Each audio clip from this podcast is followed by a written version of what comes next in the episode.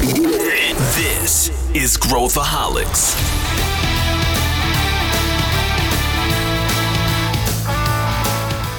Olá, aqui é Pedro Weingärtner, eu sou o CEO da ACE e esse é Growthaholics, o podcast para quem adora inovação e empreendedorismo. Hoje nós vamos conversar com quem está à frente de iniciativas de inovação aberta em grandes corporações.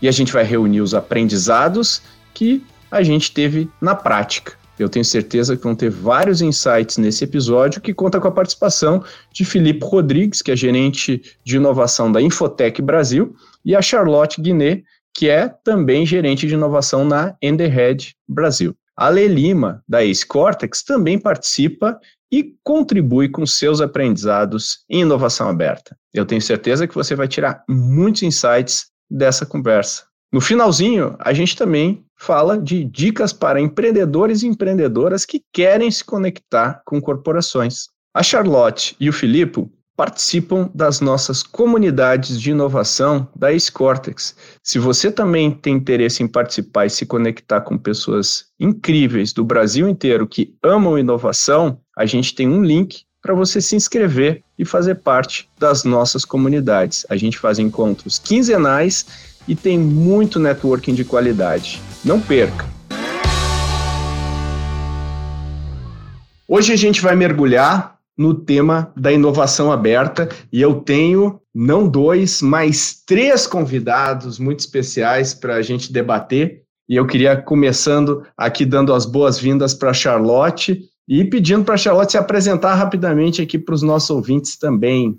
Bom dia, muito obrigada pelo convite. Então, sou a Charlotte, sou responsável de inovação para o grupo Edenred. A inovação eh, comigo está focado na cultura de inovação e Open Innovation.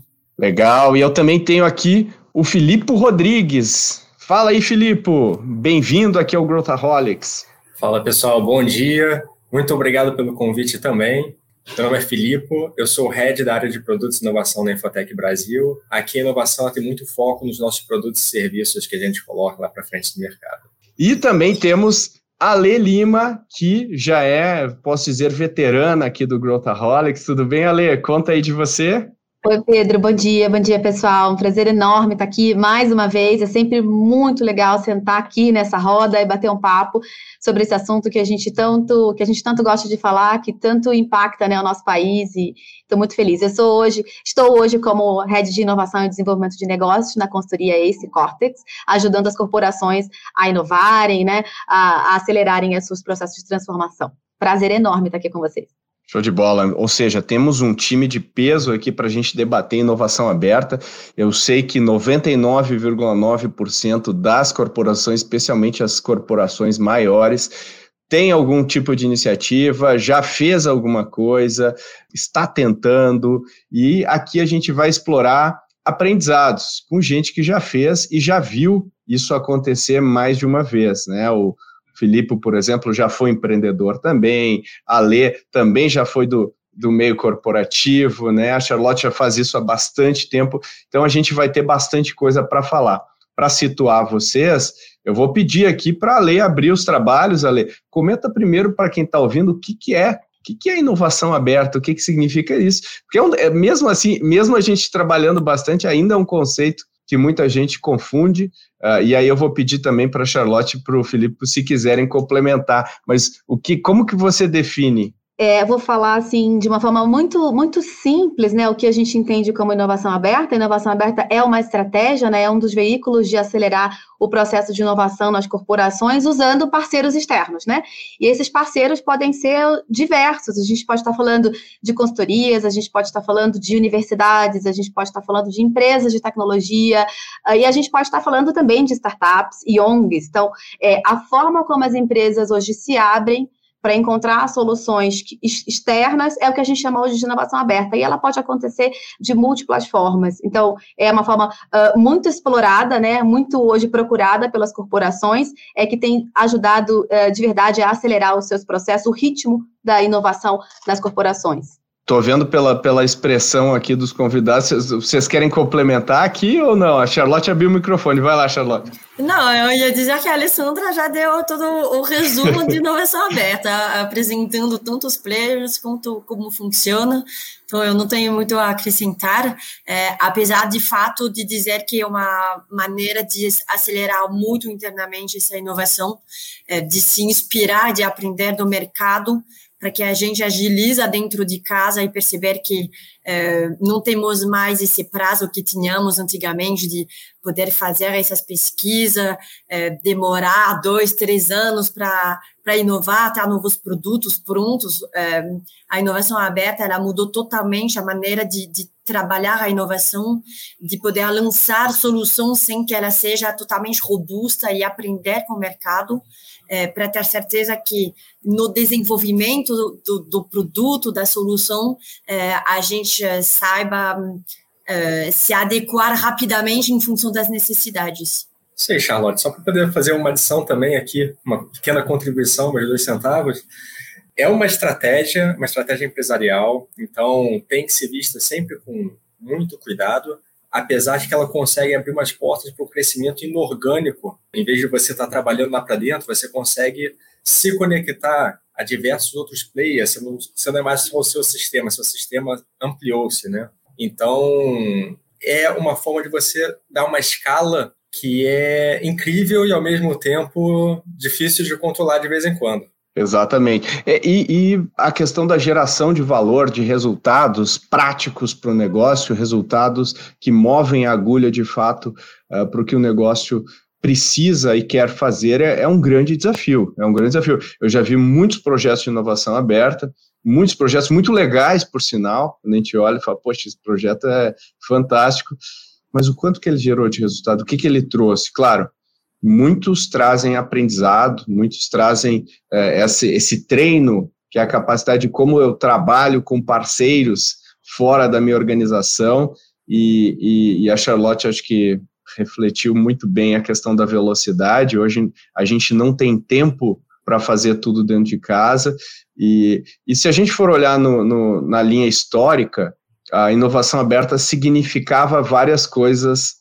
ao longo do tempo. Então, no passado, a gente tinha muito a inovação aberta como uh, muitos projetos com universidades, muito projeto né, com muito atrelado ao desenvolvimento de produtos, muito atrelado a uma, quase uma extensão do P&D em várias empresas. Com o passar do tempo, as startups acabaram ganhando aí a, a, a prioridade na cabeça das pessoas, que quando a gente fala de inovação aberta, as empresas aí começaram a criar programas de aproximação com startups que se proliferaram e isso evoluiu até para as áreas de corporate venture que a gente tem hoje nas, nas grandes empresas, que muitas delas praticam, na sua grande maioria, a inovação aberta na prática.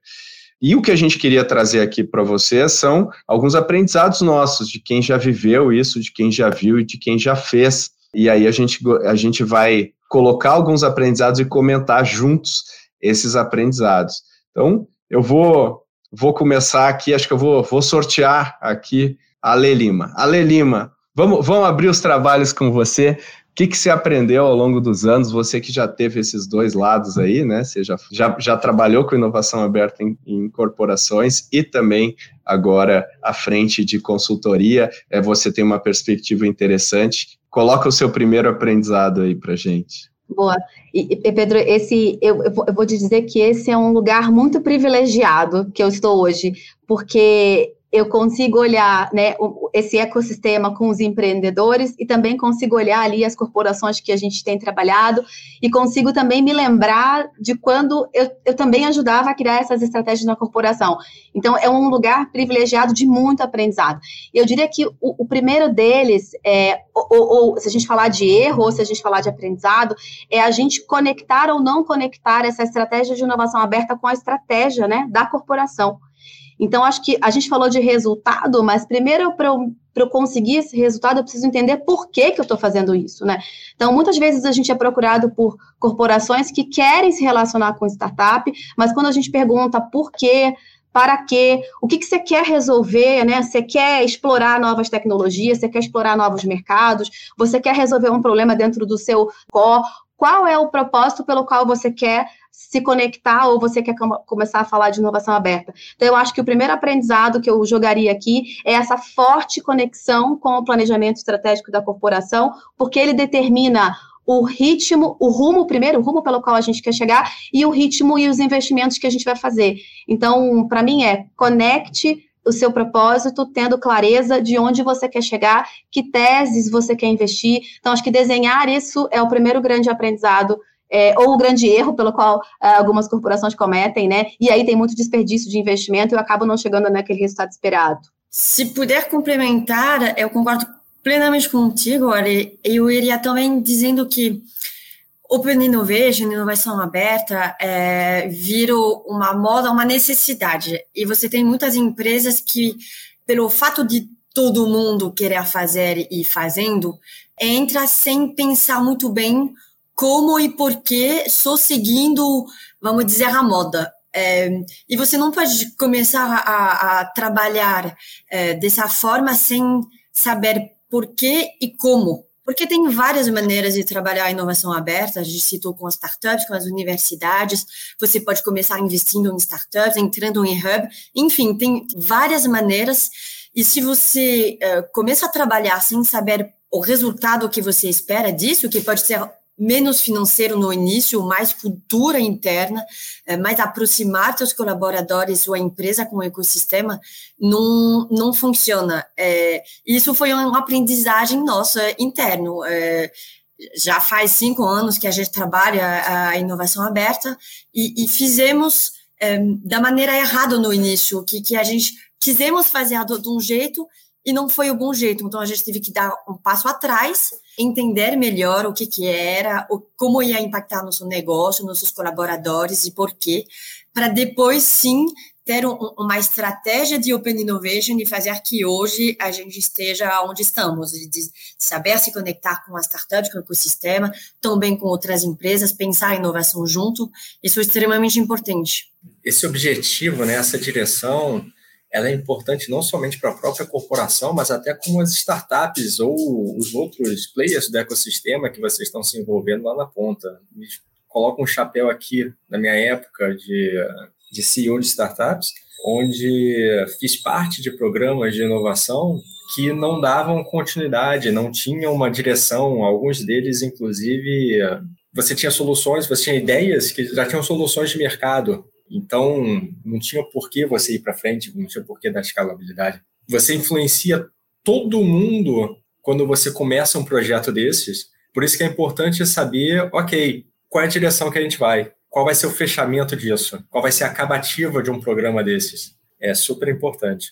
Lipa, aproveita que você está com o microfone aí, comenta um aprendizado seu Acho que uh, meu primeiro aprendizado, inclusive, foi o mesmo que o da Alessandra. Se você não tiver o direcionamento estratégico, às vezes até um passo antes, né? Se você não tiver um aculturamento de quem está por trás do planejamento estratégico para poder fazer essa iniciativa, muitas vezes não vai para frente e muitas vezes também não tem sucesso. O segundo que eu tenho é que é importante criar o ambiente para que os colaboradores consigam sair só da execução e estarem envolvidos dentro desse tipo de programa. Muitas vezes a inovação aberta vai vir top-down, vai vir da liderança, ok, essa liderança tem os desafios bem específicos que precisam atacar nesse momento, só que ao passo que vai evoluindo, a gente precisa criar uma organização onde, onde tem um envolvimento, precisa começar a mudar essa cultura organizacional poder, e o design organizacional para poder trabalhar nessa direção. Até para poder evoluir, quem sabe ser uma entidade apartada dentro de uma CVC, dentro de uma CDB, alguma coisa nessa direção e para isso é necessário o investimento dos recursos internos.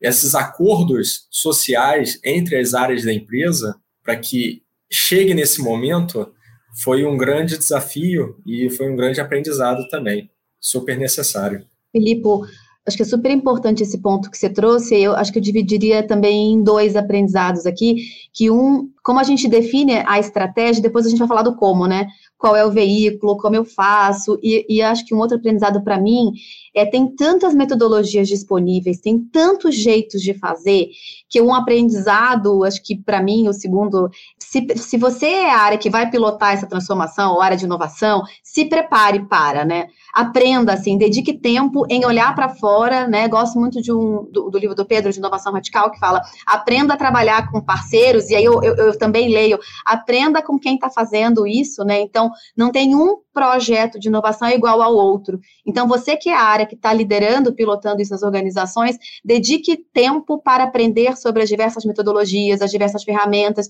e tem tanta coisa disponível, literatura, consultorias, mentores, as próprias startups, né? Tem tanta coisa para nos ensinar. Então, acho que um aprendizado é assim, se eu quero começar a falar disso na minha corporação, eu preciso investir no meu, na minha capacitação, no meu preparo, para que eu tenha condições, repertório de escolher o melhor modelo, a melhor ferramenta, que vai casar com o momento da minha corporação. Então, acho que esse é o segundo, e depois a gente fala da cultura, mas é, queria complementar o Felipe, porque esse é um assunto, esse é um ponto importante. Se preparar para ajudar a sua corporação a, a tracionar esses projetos. Aí eu vou adicionar mais uma aprendizagem nesse caso, é que tem hoje em dia muito essas, esses times de inovação dentro da empresa mas não tem que pensar que só o time de inovação vai inovar e que ele inova sozinho. É, o processo de inovação aberta, ele é junto à corporação com o ecossistema de fora, mas com o ecossistema de dentro também. Você não faz nada sem ter um engajamento de todas as áreas que precisam ser engajadas.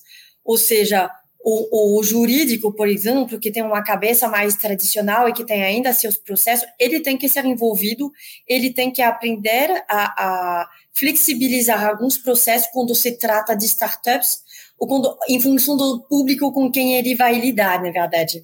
É, e isso é, vale para todos os departamentos que têm que ser envolvidos e você nunca pode é, trabalhar sozinho. O desafio que você quer solucionar ou as soluções que você está trazendo de, de fora para dentro, elas vão passar por vários momentos dentro da sua empresa. Então você já tem que preparar a, a empresa para que o que era o SLA tradicional, ele muda totalmente e que todo mundo tenha esse mindset de inovador, de intraempreendedor, aonde ele está atuando dentro da empresa. Achei um excelente ponto, Charlotte. Eu colocaria aqui mais um aprendizado meu, que tem a ver um pouco com o que a Lê falou da questão cultural, uh, que é a maior parte das empresas, ela durante muitos anos, especialmente quanto maiores as empresas, mais isso a gente observa, elas estão acostumadas a falar, eu quero comprar tal coisa, e vem milhares de fornecedores, e ela tem um poder de barganha altíssimo, ela manda o que ela quer e as pessoas pegam um bloquinho e anotam. E às vezes elas transpõem esse mindset para relação com parceiros de inovação aberta. Eu acho que isso não cria uma relação produtiva. E eu acho que o aprendizado aqui é que para que as coisas funcionem quando a gente fala de inovação aberta, a gente tem que ter uma relação ganha-ganha. E a gente tem que estar tá muito atento quanto o outro lado ganha. Né? Se eu sou uma empresa que tem um poder econômico grande, e a gente não está falando só do ganho financeiro. As empresas, durante muito tempo, associavam inovação aberta a, a abrir desafios né, para startups, né? como se as startups estivessem paradas falando assim, hum, deixa eu ver os desafios que as empresas querem resolver. Não, as, start, as startups têm um produto que precisa escalar. Ela não pode ficar customizando esse produto. Então, muitas vezes, as empresas, por não estabelecer uma relação ganha-ganha de cara, acabam atraindo as piores startups, que são as startups que se dispõem a, a mudar o seu produto e criam uma, uma seleção adversa na sua, no seu programa e, obviamente, reduz consideravelmente seu resultado. Então, também, Filipe, estando com os dois chapéus aqui de empreendedor, eu acho que existe também um, um, um olhar que não é focado uh, uh, em fazer aquela relação dar certo, e muitas vezes eu não sei operacionalizar, eu como corporação não sei operacionalizar, eu vou ter que aprender e eu tenho que ter a humildade de criar essa cumplicidade com meus parceiros, no sentido de cara, eu não sei, vamos tentar, vamos fazer um teste, e eu acho que esse tipo de, de, de alinhamento é fundamental. Né? Não sei se vocês concordam comigo. Até vou complementar que hoje o mercado é muito mais maduro. As startups antigamente, é, todas queriam participar desses programas de, de, de conexão, de aceleração, até que é engraçado, no, no, na primeira captação, no primeiro programa que a gente fez, um dos KPIs importantes era a quantidade de startups que a gente atraía para resolver nossos desafios. Hoje a gente não quer saber desse número, não, não me importa. Se já achar duas, três que são extremamente robustas, que conseguem me, me ajudar mesmo no meu desafio, é bem suficiente. E como também do lado das startups, ela tem muito mais exigência. Querem entender o que as, as corporações querem trabalhar com elas, mas não sabem necessariamente, tem grau de maturidade e às vezes quando se conecta não é o bom momento nem para o corporate nem para startups, mas a relação começa a se construir e você vê eu vejo muito dentro de casa startups que eu apresentei dois três anos atrás que na verdade estão começando agora realmente a, a, a trabalhar conosco. Porque naquela época a gente não estava preparado, não era o bom momento. As startups era early stage demais, então ela ia focar todo o recurso dela no nosso projeto, o que não é bom também para uma startup. Ela tem que aprender por ela em si, antes de, de, de, pensar que ela tem que focar todo o negócio dela em projetos com as corporações, porque se não der certo, o que pode acontecer, aí é complicado para ela de seguir uhum. uh, depois.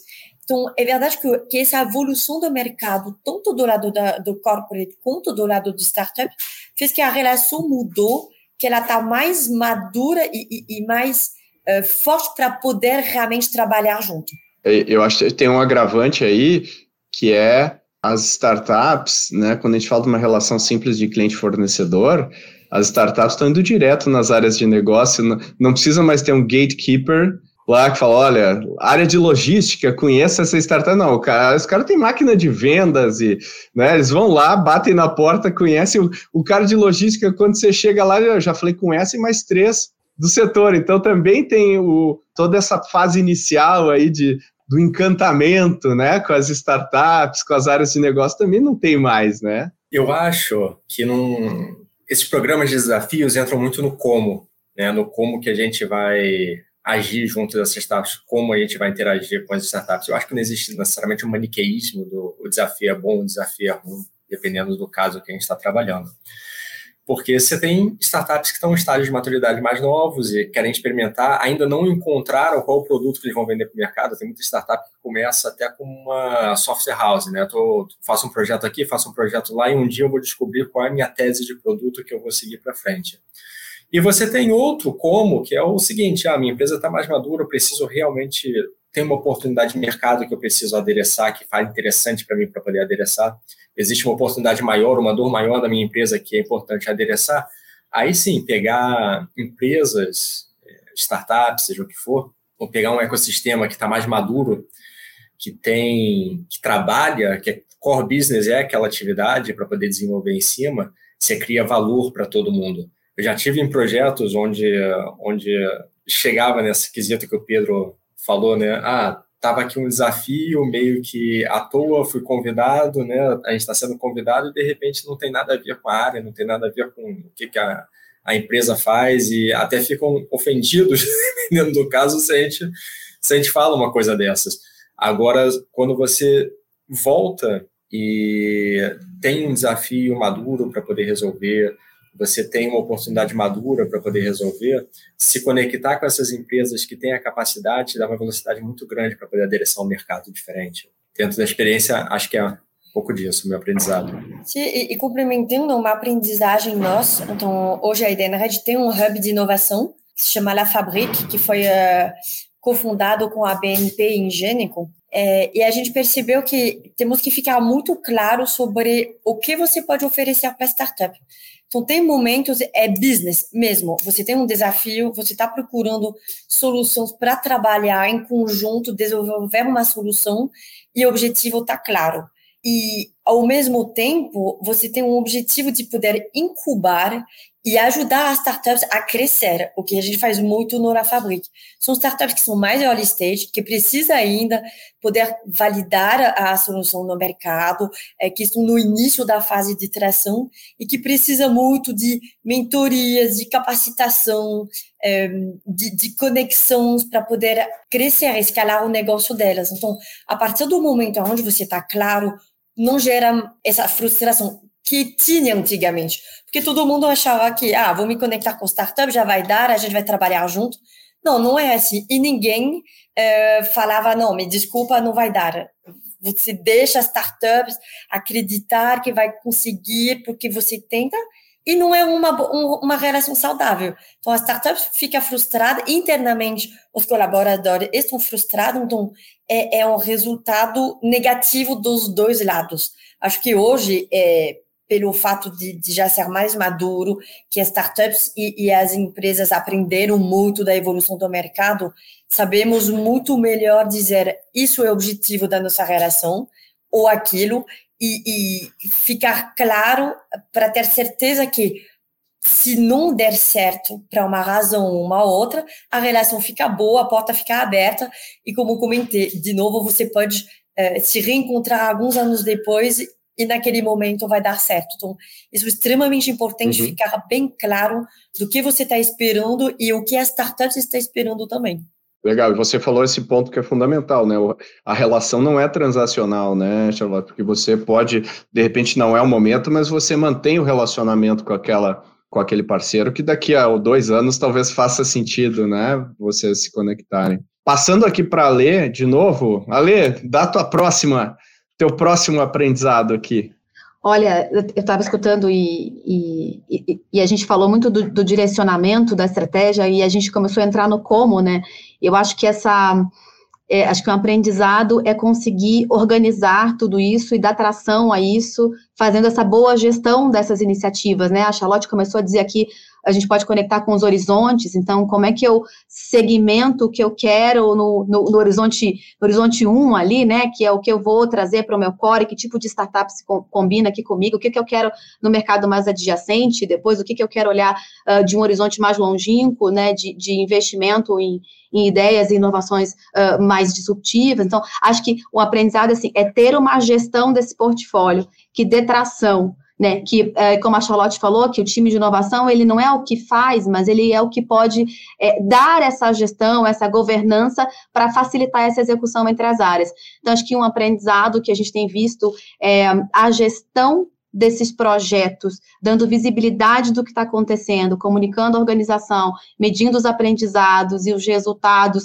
isso retroalimenta investimento, não só financeiro, mas o investimento de energia de todos os níveis da organização. Então, acho que um, um outro aprendizado é a gestão efetiva dessas iniciativas e a comunicação do que tem aprendido, que tem né, o que, que, que esses projetos têm trazido de resultado, acho que é um, é um aprendizado importante que eu tenho visto também nas organizações que a gente tem ajudado. Excelente, Ale. Eu até tinha, eu tinha colocado aqui também né, na, na execução disciplinada do, do, dos projetos, né? E, e, registrando os aprendizados, as hipóteses que eu tinha, os aprendizados que eu, que eu extraí, porque eu vejo muito assim, às vezes a gente. Uh, eu queria ouvir o que, que a Charlotte e o Felipe também acham, mas essa startup parece fazer sentido. A gente começa um projeto, depois de seis meses a, o board da empresa fala, tá, e aí? O que que gerou? Eu não sabia o que eu queria gerar, como que eu vou conseguir avaliar agora se gerou? Então eu falo, não, qual, qual, a receita que gerou? Qual o saving? Ah, não foi muita receita, não teve, ou um saving mínimo. Ah, então não foi bom. Aí descarta. Quer dizer, tem todo o resto, né? O que a gente aprendeu com isso, o que, que funcionou, o que, que não funcionou, o que, que isso mostrou das nossas ineficiências uhum, internas. Uhum. Eu acho que tem muita coisa legal aí desse aprendizado. Não sei, eu queria ouvir um pouco o que, que a Charlotte pensa sobre isso e o Filipe também. O quanto essa gestão mais disciplinada do experimento ou da, da, da do projeto tem um impacto no resultado final. Ah, Para nós é extremamente importante de, de olhar o, o vários KPIs diferentes nessas uh, conexões uh, e, e, e, nessa geração de, de, de projeto. A parte financeira, até que hoje em dia não está comigo. Então, o que eu estou olhando no time de inovação como resultado não é a parte financeira, porque a parte financeira significa que o projeto ele já foi na business line ou nas áreas, é, significa que o projeto já, já o piloto já rendeu uh, resultados, então está com eles. O que eu olho é muito mais, muito mais a parte de, de conexões geradas, de hum, aprendizagem uh, gerados, da cultura, então realmente o quanto eu consegui engajar de colaboradores, eu quanto esses colaboradores evoluíram, por exemplo, é, cinco anos atrás, eu precisava fazer todo um trabalho interno de convencimento, de olhar o mercado, que as soluções que a gente apresentava era é, relevante, que precisava passar tempo. E era um trabalho forte do time de inovação, é, realmente, disseminar. Quase uma venda, né, Charlotte? Exatamente. Hoje em dia, na verdade, eu estou muito procurado pelas áreas internas de você pode olhar no mercado se tiver soluções que poderiam me atender é, nisso, nisso. É, você poderia olhar se tem startups que faz aquilo ou as universidades poderiam trabalhar uh, para mim sobre esse projeto. Então, eu recebo essas demandas, eu não preciso mais fazer esse trabalho de convencimento. Isso é um resultado extremamente relevante internamente. E isso, o, o a alta liderança entendeu que você tem o pilar financeiro, obviamente, a finalidade é essa, mas até chegar nesse resultado, você tem muito mais uh, ao longo do caminho que é muito valioso. É longo prazo? É. Você não muda uma cultura, um mindset da empresa de um dia para o outro, mas tendo resultado é, tangíveis, curto prazo, médio prazo e longo prazo, é isso que vai dar valor ao que você está fazendo. Para poder adicionar aqui, eu acho que esse innovation accounting em cada horizonte é uma coisa extremamente importante para você ter. A partir do momento, vamos nessa, vamos, vamos na direção que a gente está fazendo, né? quase.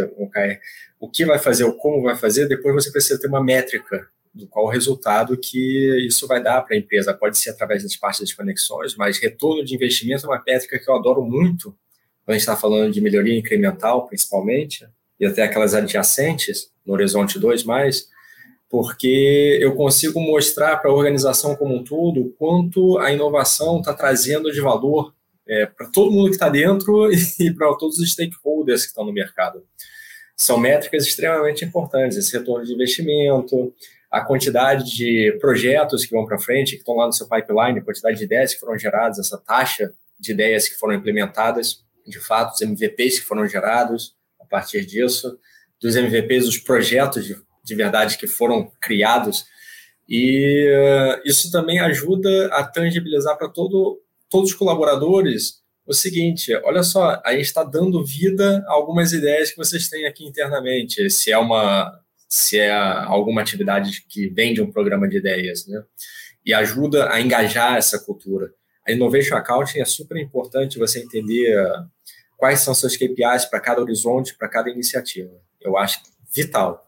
Felipe, eu gosto muito de olhar esse, né, você chamou de Innovation Accounting, a gente trabalha com ele aqui, de você quebrar, né, essas métricas entre engajamento e alcance, que são fundamentais para fazer esse primeiro movimento de trazer as pessoas para perto, essas métricas de progresso, né, o quanto a gente está conseguindo avançar, os experimentos, o quantas hipóteses, o quanto a gente confirmou, o quanto a gente testou, e as métricas de resultado. Então, essa, esse conjunto de métricas que você chamou de Innovation Account, que é o que a gente usa também, é, dá mais segurança, né? Dá mais segurança para a área de inovação, estamos no caminho certo, dá mais confiança para os executivos, assim, esse é um caminho uh, que leva a nossa organização para um outro lugar, sobre várias perspectivas, a perspectiva de tornar a nossa marca mais, uh, mais, uh, mais forte no mercado, trazer a talentos para dentro da corporação e também a gente fala de resultados financeiros. Então, acho que ela ajuda a engajar os diferentes perfis em diferentes momentos dos processos de inovação. Então, a gente sabe que medição é um aprendizado, não é uma coisa simples, mas é uma coisa extremamente necessária para retroalimentar os investimentos e a confiança de que esse é um caminho que vale a pena sobre todos os aspectos, né? Tanto de marca, quanto de resultado, quanto de engajamento de gente.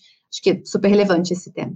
Muito legal. E eu, eu queria fazer uma pergunta direcionada aqui para a Charlotte de aprendizado, que uh, a gente não falou aqui ainda, mas uh, especialmente com as pessoas que estão operacionalizando esses tipos de programa nas corporações, existe sempre um, um o desafio de trazer a, a liderança, a alta liderança a bordo do projeto, que eles fiquem de fato comprados e, e entendam e sejam sponsors, cheerleaders, uh, enfim, do projeto. O que, que você aprendeu nesse aspecto, Charlotte, em relação às melhores formas de fazer isso acontecer? Então, é, é fundamental que seja top-down, né? Você tem que ter a alta liderança engajada e junto contigo para ter certeza que é, faça parte da estratégia de novo de Open Innovation para a empresa. Mas é muito interessante de ver também que é, geralmente a base da, da, empresa, a base da, da pirâmide, está muito engajada. São, são os mais jovens que gostam muito. Então é um trabalho em conjunto do top e, e da base. É, o que a gente fez para engajar todo esse público é, da alta liderança? Uma das maneiras que, que eles gostam muito é de ser mentores, porque eles têm uma relação extremamente uh, próxima com, com os empreendedores, eles vão entender as dores deles, eles vão conhecer melhor o mercado por ter esses momentos, vamos dizer, privilegiados. Que seja assim com as startups e, e, com as universidades também, que é um público que é muito importante, que são os colaboradores, os usuários de amanhã, então, eu vejo que a alta liderança, quando ela tem esses momentos enxutos, momentos é, com uma, duas pessoas, ela gosta porque ela pode é, questionar muito, perguntar, ser envolvida e entender depois melhor quando a gente organiza momento de capacitação. Então, fizemos vários momentos explicando o que, era Open Innovation, quais eram os resultados e por que era positivo, é, o que precisava mudar internamente também para fazer que é, os resultados sejam positivos. Então, é, sempre falamos do, do, medo de errar, né, ou de, de aprender com os erros que a gente faz. A alta liderança tem que entender isso para poder passar isso depois para os times deles. Então, é, é um público que pode ser ou não já uh, com essa cabeça de inovadora, temos essa sorte, na Edenred, uh, nosso CEO era extremamente uh, aberto e com essa cabeça de precisamos se conectar e aprender com eles, então disseminava já isso para os diretos deles, e os outros foram aprendendo com essas capacitações, com esses momentos de conexões e comunicação. A gente divulga muito internamente todos os nossos resultados, eh, mostrando o que está sendo feito, a taxa de, de engajamento dos colaboradores, para que eles vejam realmente o valor do que está sendo feito e que eles também queiram cada vez mais uh, conhecer o mercado, acompanhar o que está sendo feito e ver como a gente traz isso para dentro de casa. Legal, é, acho, é fundamental, é fundamental. Se não for top-down, a empresa não vai dar prioridade, né? E o orçamento não segue, o orçamento não segue a empolgação. Você tem mais alguma algum aprendizado, Filipe, que você gostaria de falar aí? Ah, muitos aprendizados, muitos aprendizados, principalmente em termos dos desafios que a gente tem de cultura, empresa grande, tradicional, que é difícil de realizar esse tipo de inovação e como é que a gente vai quebrando isso. Eu acho que, digamos assim, se está pegando uma área do zero, além disso tudo que já foi dito daqui, de você encaixar a estratégia da empresa, uma estratégia de inovação, você pensar no como, você pensar nos iniciativas, pensar no, no account que vai ser feito, você está começando a criar essa área, eu sugiro muito trabalhar nos quick wins, as pequenas vitórias, é, das vitórias rápidas, né, junto de cada área estratégica, porque no início as, cada área ainda está trabalhando como um silo. Você vai estar trabalhando, você tem que exercitar essa cultura de inovação, você tem que exercitar todos os músculos de inovação dentro da empresa. A melhor forma, eu tinha um, um antigo mentor que falava para mim, é, don't tell me, show me. Não me, não me fala o que você faz, me mostra o que você faz, me mostra os resultados. E você trabalhar com a liderança, ok, se aproxima de uma liderança, eles têm as dores deles, eles têm as vontades de inovar. Nunca, nunca ouvi ninguém numa organização falando: ah, eu não quero inovar. Ah, não, inovação não é bom. Então todo mundo quer. Você está lá para poder mostrar para o pessoal como é que se faz. Você está lá para poder guiar o pessoal alinhado com a estratégia da empresa. Focar nos quick wins depois de todos esses aprendizados, acho que é uma boa, uma boa aprendizado. E, e pegando essa, esse mote aí do, do Filipe, a gente podia agora fazer uma rodada rápida aqui de, de cultura, né? Ele falou de cultura, falou dos quick wins, mostrar, né, romper, né, quebrar essa barreira inicial. E o que, que você aprendeu com isso, Ale? Você que, inclusive, estava diretamente no meio corporativo lidando né, com cultura e afins. O que, que você aprende sobre isso? Como é, que, como é que a gente enxerga isso na prática? Olha, Pedro, esse é um tema que a gente precisa olhar para ele o tempo inteiro, não só para a inovação aberta, mas quando a gente está falando que uma empresa precisa mudar de patamar, a gente precisa olhar para ele o tempo todo. E aí eu estava lembrando, uh, voltando para a inovação aberta, é, que a gente precisa ter clareza da estratégia, a gente precisa ter os executivos juntos dando exemplo, mas a gente precisa cuidar de alguns viabilizadores, a gente falou disso também, né? Alguns viabilizadores que podem atrapalhar muito a execução e eu posso perder ali uh, tração, velocidade e engajamento.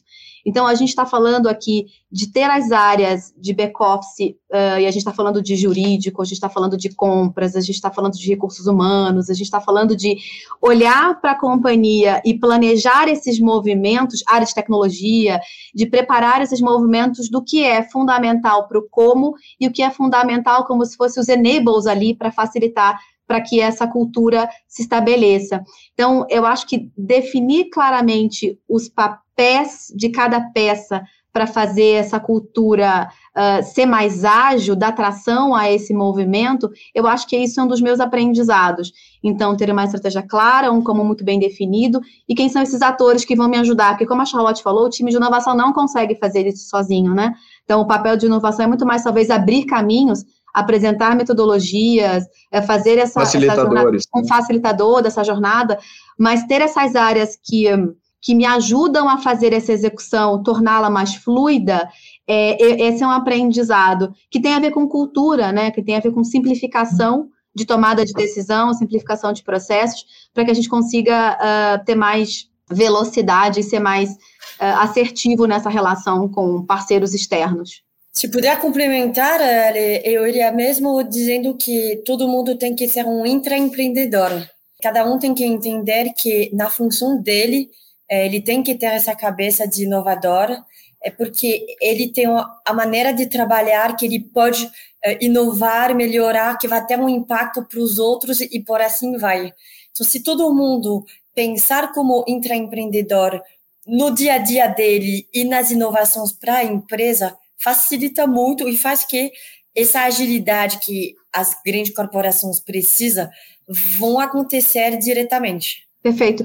E, e, aí a Charlotte me lembrou de um assunto que a gente também discute nesse momento, que são as práticas de gestão de pessoas e recursos humanos, né?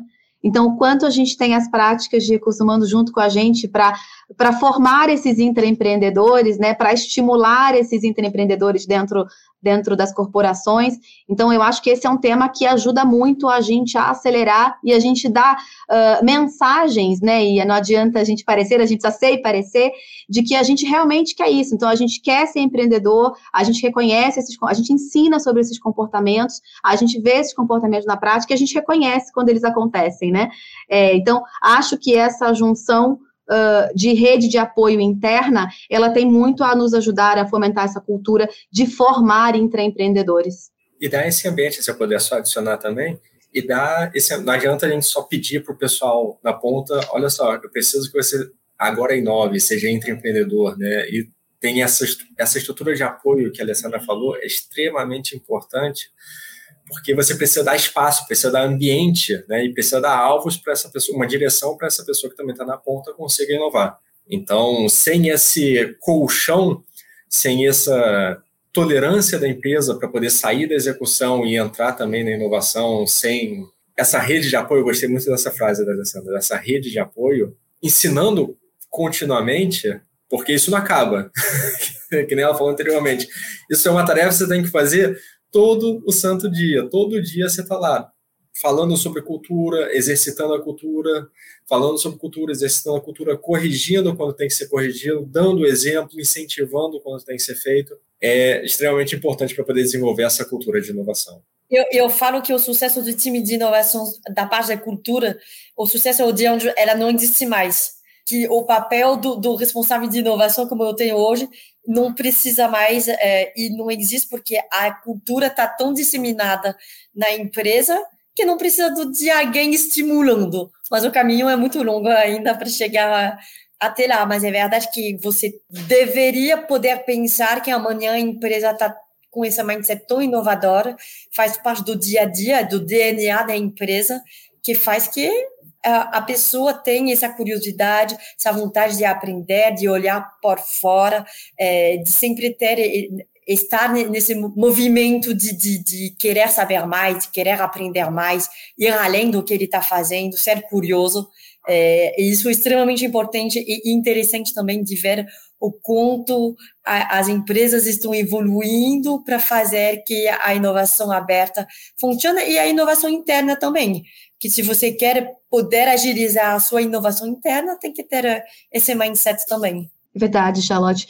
A gente costuma dizer, né, que a gente, o nosso grande desejo é que as corporações entendam que isso faz parte do seu sistema de gestão e que a liderança seja capaz o tempo inteiro de olhar para as oportunidades para que ela tenha um core muito eficiente, mas que ao mesmo tempo ela consiga antecipar oportunidades e pensar o que, que pode é, trazer inovações, disruptar o meu modelo de negócio, o que, que eu posso propor hoje, né? E aí ela estimule as áreas. Assim como a gente cuida da, das finanças das áreas, a gente, como a gente cuida de gente, a gente deveria cuidar de transformação e inovação.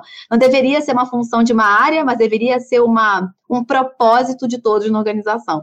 Então, acho que é, é, é muito desse lugar que a gente vem uh, falando e ajudando as corporações de que isso faz parte do seu sistema de gestão, né? Vários pontos muito legais. E a gente já está chegando ao fim aqui do nosso episódio. E eu queria fazer uma provocação final aqui para a gente fazer a última rodada. E tem muito empreendedor que nos ouve aqui no Growthaholics, né?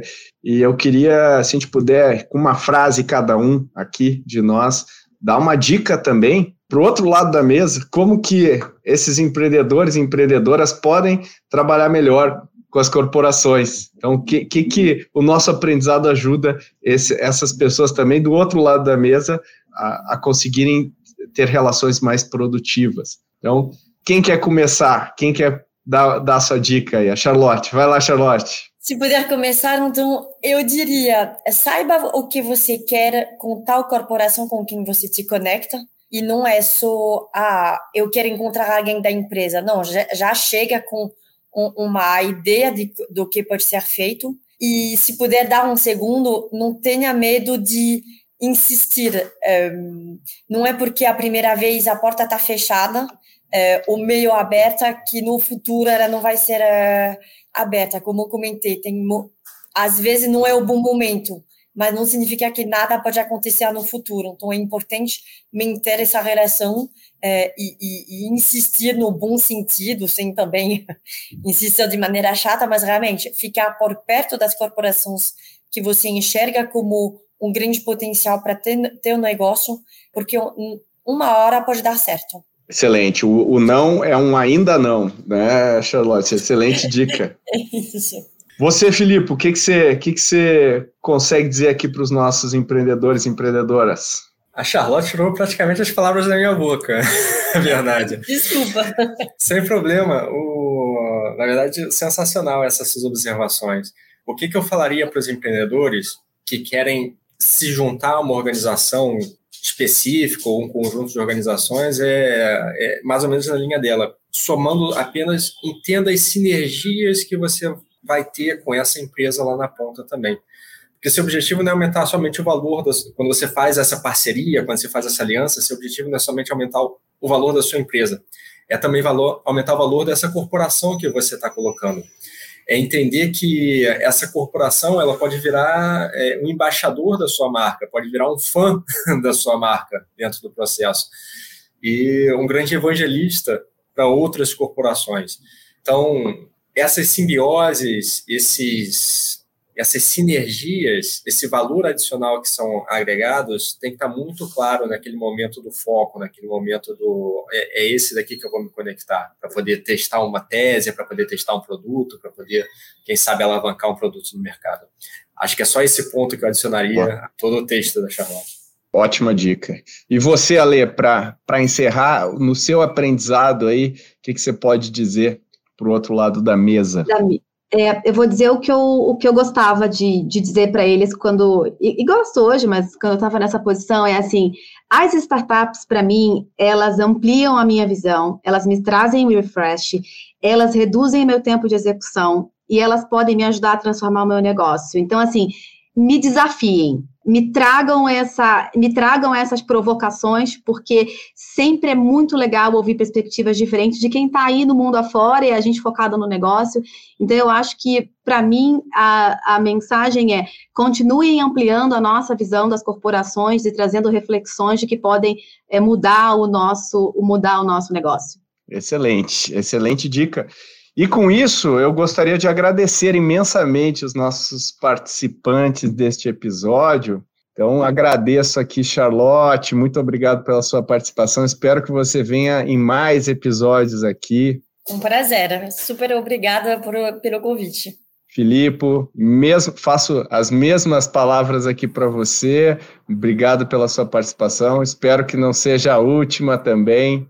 Muito obrigado. É sempre bom para trocar experiências e conhecimentos.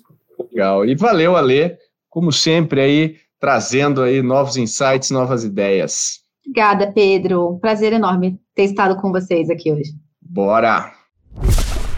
Se você gostaria de comentar, sugerir uma pauta ou até mesmo um convidado para participar do Growthaholics, mande e-mail para podcast@goace.vc. A gente adora receber as suas dicas e indicações. Como sempre, compartilhe o Growthaholics nas suas redes sociais. Ajuda muito a gente a ter mais alcance e levar o conhecimento para quem precisa. Até o próximo episódio.